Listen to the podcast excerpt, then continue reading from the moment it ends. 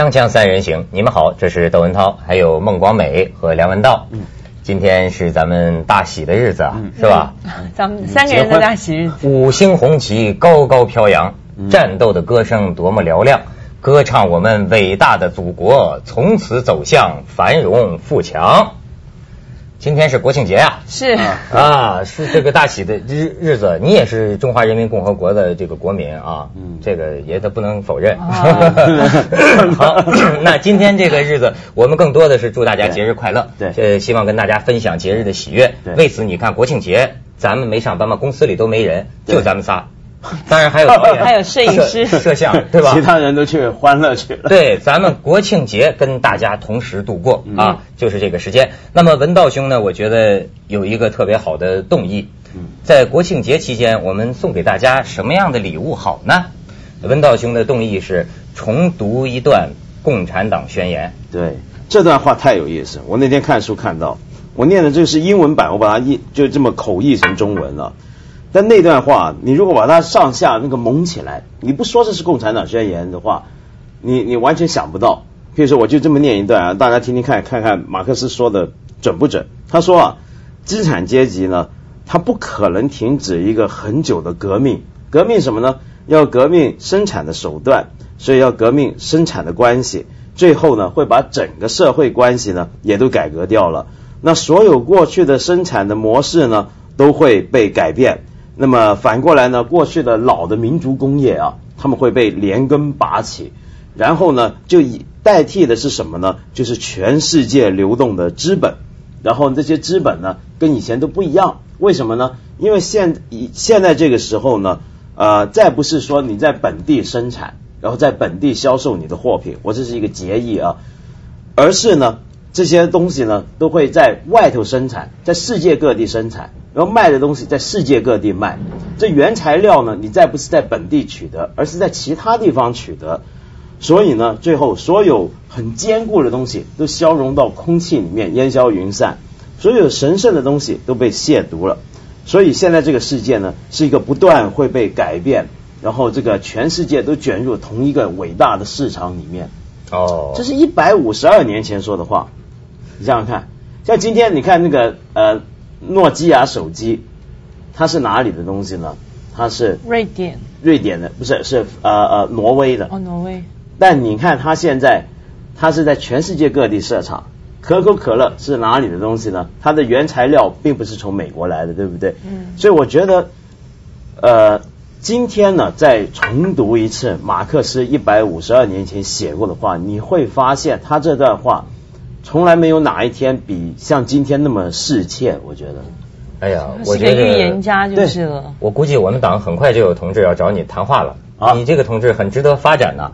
但今天 这个世界上啊，还能够记得经常读一读《共产党宣言》。嗯，正是你刚才讲的全球资本的这个问题。对啊。呃，让我想起我对《共产党宣言》最深的一句印象，自然是无产者在这场革命中失去的只是锁链，而他们获得的将是整个世界。对。啊，对，那那那是用那个斗争的结果，嗯，但是问题是现在就是正在斗争之中，仍然，你想想看，刚刚描述那一段呢，基本上现在很多做全球化、反全球化运动的人就常常拿出来读，你就发现他说的太对，嗯，那怎么样才能够达到大家要得到自由呢？你就要坚持斗争下去。哎，王美对这人了解吗？不了解。对这宣言更不了解。更不了解。哎，你对三民主义了解吗？小时候考的成绩还算不错啊，嗯，小时候考的成绩还算不错。在小学要念嘛，在台湾不是小学，就是从呃中学嘛，中学开始一直念。我们那个大学联考的时候，那个是一个很重的科目，我因为那个科目把分数拉上去蛮多的。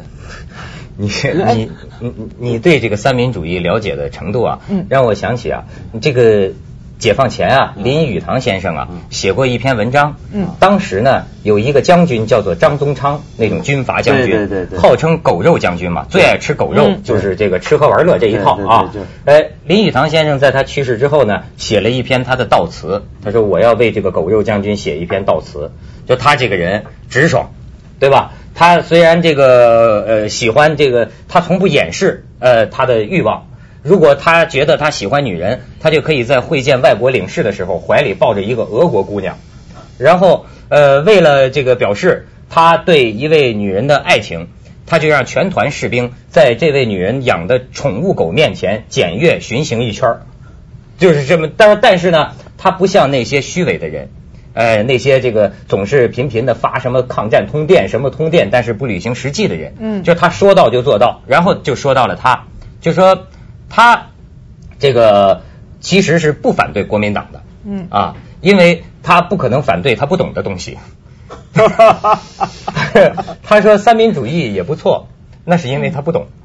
实际上对他来说很简单，国民党要是把山东归还了他，他就可以说国民党好。就这么一个好像是土匪草莽出身，但是林语堂觉得他至少比当时那些伪君子强。嗯然后你知道这个人张宗昌特别有意思的是什么啊？就是呃他呀最著名的故事，呃有一呃有一天他任命了这个两个官员到同一个县去就任县长，忘了先后次序，先任命了你，嗯到这个县呃怀路县当当当县长，梁文道到怀路县当县长，两个县长同一天报道，一报道在一个办公室里碰见了，然后没有办法，两个县长就去找张宗昌，嗯当时张宗昌呢正在床上，然后呢掀起被子来就大骂说。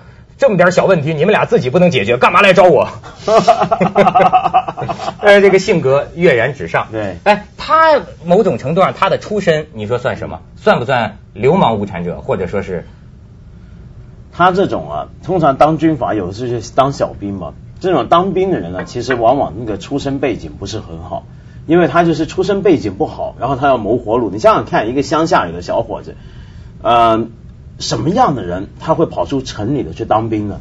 那要不就是生乡下里头活不下去了，太苦了；要不呢就是自己野心很大，想出去闯荡。但如果是野心很大，想出去闯荡那种人啊，他出去之后他会想办法，就是要增加自己的一些能力或什么，他不至于让自己完全土成，像你嗯刚刚说那个样，对不对？哎，你说到这儿，我正想起来，呃，为什么他今天一开始念这个共产党宣言啊？估计是最近闹点小革命又得手了。这个一得意啊，就开始读了，好像是最近帮助谁他们造反成功了。哦，不是不是，是因为这这这这也不算是什么造反，就是打个官司。因为为什么呢？因为我最近在做一个义工啊，就是有一个就香港的清洁工人。你知道什么叫清洁工人？他这个定义比较狭窄，就指的就是香港不是很多公共房屋吗？那那个公共房屋呢，他你们想过那些去扫那些大楼啊，然后倒垃圾那些人，那些就叫清洁工人。其实我们如果就是说有人到香港来的话，我相信他们可以常常在比较晚上在九点之后，可以在中环看到一个很特殊的场景，就是因为那个香港的地形非常那个颠崎岖。呃崎岖颠簸的，然后呢，你就在常常在中环看到就是那种很瘦弱的老先生，或者甚至于老太太推着一个大概比他自己的体积大上五倍以上的对垃圾，对一袋袋一袋袋的垃圾，而且他们就往上这样子一直推。我想这些人应该就是你口中的那些，就是那种清洁工人。对，哦我觉得那个是非常残忍的一个画面，真的，是。然后最近呢，就帮他们组织一个工会。那这个工会呢，最近就帮其中这样一个工人打一个官司，嗯，打赢了。怎么样打赢了呢？我先描述一下这些工人他们怎么样干活啊，嗯，很有意思。这些工人干活啊，一天是分三三班次，嗯三个班次都是同一个人去做。对，不过每个班次很短，你放心，每个班次就是两小时，嗯他就早上九点到十一点，下午两点到四点，然后晚上七点到九点左右。那么这一整座大楼啊，香港这大楼人住的可多，对不对？这一座大楼呢，可能是一千户左右。那一千户呢，就是归一个人去管。嗯那他管什么呢？他比如说他去倒垃圾咯，每天晚上去倒垃圾，平常在那拖地啊、扫地。那这三三个班次，他一个人去做，其实是不可能真的在六小时之内完成所有工作。特别是你刚刚说那老先生、老太太，对不对？体力又不好，衰弱、驼背，还走得慢。那所以他们往往是做九小时到十小时，甚至更长的时间。但是呢，这个清洁公司啊，这些公司都是政府外判出去的嘛。那这些公司呢，他不管你那么多，他就反正我就每天给六小时的工资。嗯那为什么要这样子呢？因为根据香港法律规定，就是你做不满六小时这份工作，每天工作时间，你就不算是全职的员工。就叫临时工。就临时工或兼职。嗯，那这全职跟临时有什么分别呢？就比如说全职的话，有很多福利，对不对？嗯你伤痛啊，什么都有假，保险然后有保险，然后有休息，就比如说每个礼拜，比如放个礼拜六，放个礼拜天，对不对？那他这些都没有，就全年三百六十五天都要照做。你想想看，你这就是说今天国庆节咱们大家都放假，他还在做，垃圾不能不倒啊，对对不对？你们想过这个？就是除了这个这这种时候啊，大家都在放假，除了我们这些搞传播的还要上班之外，还有这些倒垃圾的他也得上班啊，对不对？在我们过年过节，在在我们那儿这种人都叫雷锋，满街的雷锋。哎，对，差不多就是这个意思。你看，像他们这些人，啊，很容易受伤，很多工业伤害，因为年纪大，然后倒垃圾的时候很沉，嗯，那么腰啊什么常常扭到，但伤了之后呢，公司也不赔偿，也不管，其实法律规定要。但这些人呢，他觉得自己人为言轻，他不敢要求那么多。有时候我们跟他讲说，你可以跟公司争取，他说，哎，算了，不要不要不要不要，连这个工都没有，那就惨了。然后他怎么办？那伤了，那实在没办法做的时候，他就自己找人，自己花钱雇个人来替他做。甚至啊，比如说做这个工那么那么脏，那个地下那个垃垃圾房里头啊，很多的水呀，呃呃残羹冷饭啊，一大堆的东西，他要穿个雨靴。戴个手套，拿个扫帚，这些东西啊 都是他自己买的，这还是自己带带东西来上班，自己带工具，自己带工具。然后呢，这个每年呢也没假放，呃，那么呃，比如说有时候公司呢，这些公司也很有意思，他一两年左右就跟政府重新签个约，那他重新签个约的时候，他不一定能够同再拿到这个屋村，就是这个大型房屋的。这个这个区的这个呃呃合约，那他可能换地方，对不对？那他换地方的时候，那怎么办呢？那这些工人怎么办？那他就可能要遣散他们了。那遣散他们的话，他应该要给一笔遣散费，对不对？但是呢，他因为就欺负有些人就不识字，就随便拿张东西给他们签，他们就画个押。哦，那上头写的就是这是自愿离职，你自愿离职，你就拿不到这笔钱。又或许说呢，有时候他会说，哎，我们不炒你鱿鱼，也不遣散你，我们继续聘用你，你跟我们一起走，怎么个走法？我举一个例子啊，就是对，呃呃，如果用北京当例子的话，比如说这个公司，他可能在一环路里头工作，向来就是，那你想想看，他在一环路里面管清洁，那他请的工人大概就都是这里头的人，为什么呢？因为这些人往往都很多家庭主妇，这些家庭主妇她还要看家照照顾孩子。她要回去煮饭或什么的，对不对？他不能离开他这个住的地方，哦，他要就近来打工。还有交通费，其实对他交通费非常贵。对，好，那这个公司有天跟你说，我们请你，不过我们搬了，我们现在我们现在通县去了，你跟着来吧。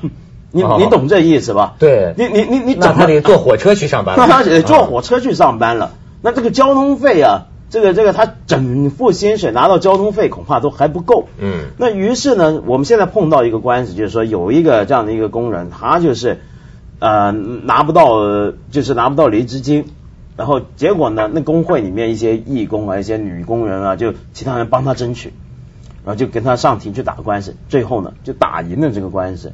然后那个公司呢要照例赔偿给他，所以那天我我我还去看过那些清洁工人嘛，我那天就是。看他们怎么样工作啊，或怎么样，然后我跟一些其他义工去访问他们，嗯，所以就你就觉得这种工作啊，实在是，他就是暗无天日，有时候有种感觉，就是他专门走那个街道啊，呃，整座大楼的后背啊，专门走那种地方都是。哎呦，你多宣传宣传，我们大陆的朋友就知道香港资本主义的黑暗了，是吧？而且你知道。这个就是这个垃圾公司啊，嗯，就这个老板呢诡计多端呢，在报纸上披露过。你知道他们给城市扫垃圾啊，就像政府给他们钱嘛，但政府雇他们每天清扫道路上的垃圾啊。那么他们为了让政府觉得他们有事可干呢，呃，白天扫垃圾，晚上又去原处倒垃圾。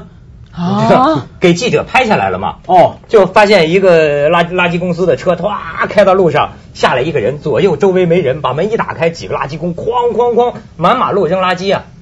扔垃圾之后，第二天白天早早上又是那个公司来扫垃圾，因为他要让政府看到，就确实他有很多工作做，明年你还是要雇佣我，你知道吗？但我觉得这真是两难，你知道吗？现在就是说这个失业率的数字是越来越高，那像现在，因为因为其实本地工人的这个薪水是要比一般外籍劳工高的很多，像你刚才讲说他们平均的工资大概就是三千多块钱，那其实你请一个外籍的。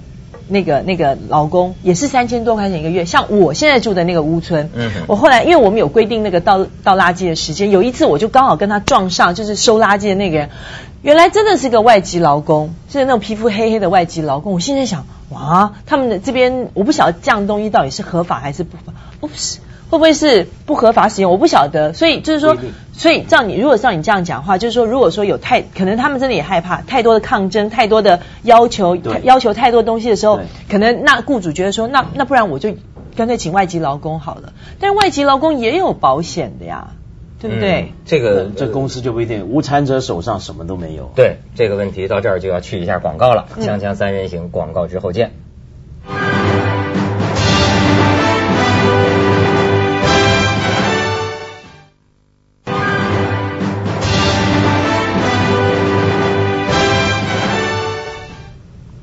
哎，你知道有些人呢是非常危险的。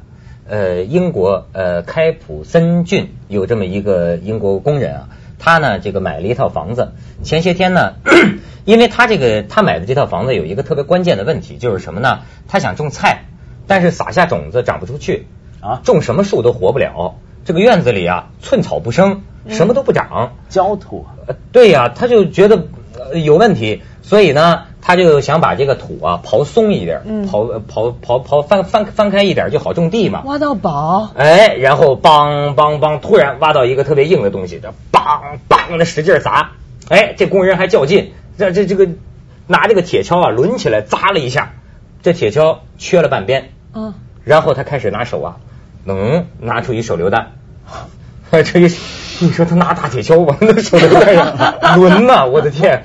然后又挖又挖，最后他发现挖了不到半小时，他已经坐在一百多个手榴弹里边。天啊！这下他害怕了，赶快报警。警察来了之后，推土机啊、弹药专家全来了。嗯这个时候发现他们家整个是建在一个弹药库上里边有三千多颗手榴弹天和大量的炸药。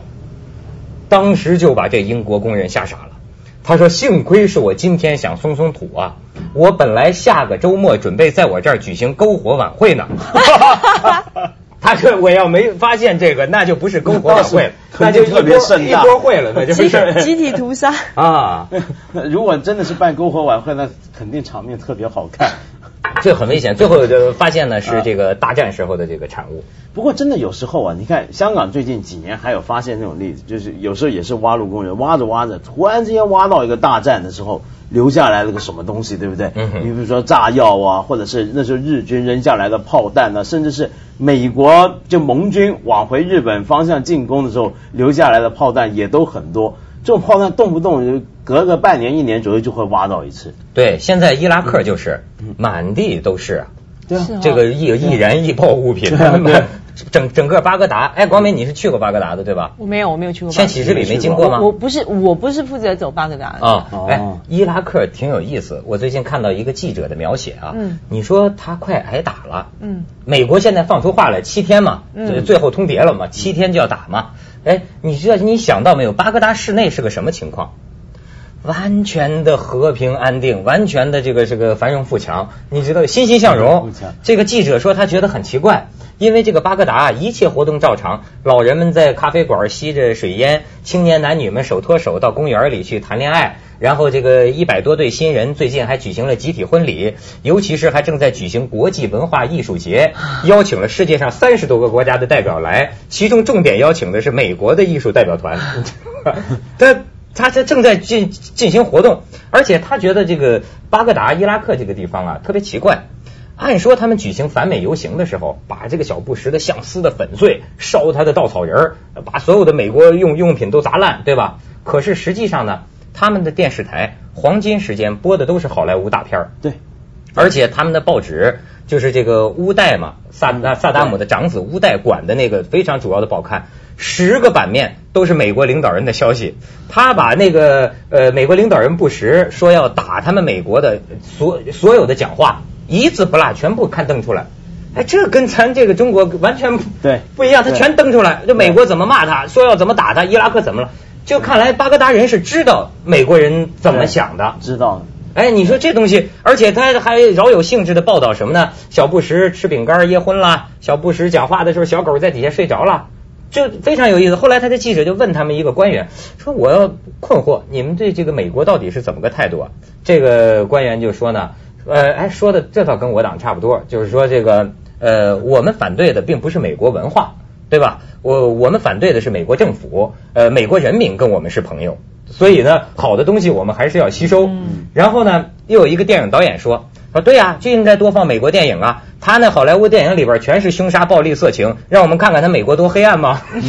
你知道美呃巴格达或者是伊拉克是个很很有趣的国家。嗯，你有没有想过，就是呃在美国的媒体或者是他们的政府渲染底下，我们都觉得这些中东的阿拉伯国家、这些伊斯兰国家都是那种女人上街要蒙面纱，嗯，然后这这个呃对，然后政教合一啊，好像中世纪一样。但你们想过，其实伊拉克是整个中东世界里面其中一个最世俗化的国家。什么叫世俗化？就是政教分离，嗯，对不对？萨达姆他不是什么教主，他跟伊朗不一样，对不对？他不是个什么教主，他不是国王，甚至他是选举的。你可以说他选举可能啊不民主或什么，但他是选举的。他跟沙地阿拉伯不一样，沙地阿拉伯是国王世袭的。嗯，你说他很不自由吗？他媒体其实很开放。你说他的人民就是呃怎么样男尊女卑不？街上女人都不用蒙面纱，就满街跑，在街上穿那个凉鞋，然后喝可乐什么都行。所以你们想过从这一点来看呢？其实伊拉克在中东地区是个最像西方世界他们理想中的一个正常的国家的一个国家，其实是。但是这个好像萨达姆的那个儿子乌代不太像。我就知道伊拉克足球队踢输了球，回去之后被乌代捆起来拷打。咱 们去一下广告，锵锵三人行，广告之后见。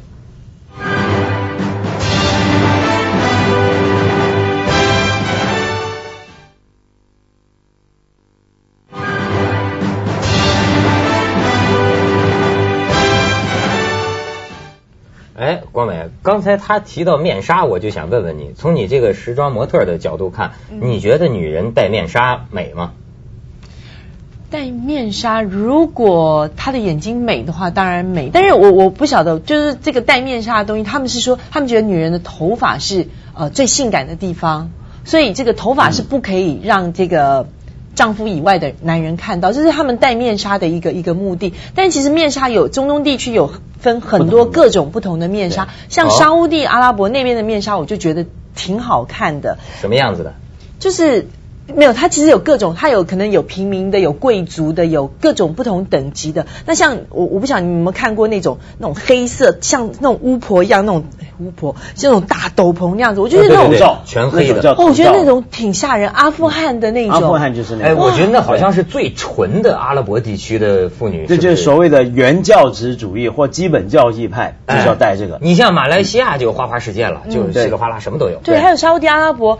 的那个像有一些用纱的那种，就是雪纺雪纺纱的那种，然后上面可能有很多那种呃绣花啦、那些金的东西，我就觉得那那种就可以称之为这个时尚的艺术，那又很不一样。哎，但是你有没有想过，为什么现在我觉得不流行起一种风潮，女人戴面纱就作为一种时装啊？你太残忍了吧你！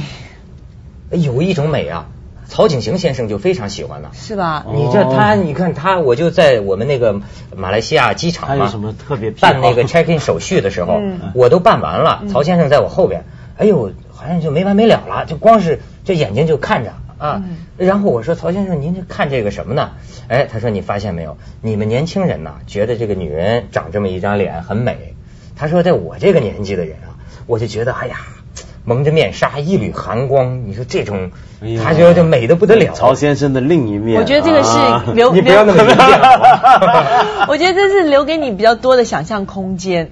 哎，现在你要是哪个女孩子或者咱们一个同事蒙着面纱上班。那是恐怖分子，不是他要是蒙着面纱上班，我会在众多呃女性当中首先注意到他，那当然留下深刻的印象。对对对，我如果剃光头的话，我想你估计也会首先注意到我吧？对，哎，特立独行嘛。但我跟你讲，这有关于女人蒙面纱这件事情，我觉得你最好跟鲁豫谈一谈。鲁豫有切身之痛啊，因为我们走的那我们后来后段那几个国家，从进了哪里开始，就一路开始戴面纱了。太痛苦了。鲁豫有一种受压迫妇女的感觉，是真的很难受，真的很难受。而且鲁豫她受西方影响比较大，你知道她不干，吵架跟人家闹，好家伙就是不戴啊。而且你知道有一种就像他刚刚说黑色那个头罩，他会会戴着你们掉头发，很重的，真的很重，真的很重，会磨掉那个。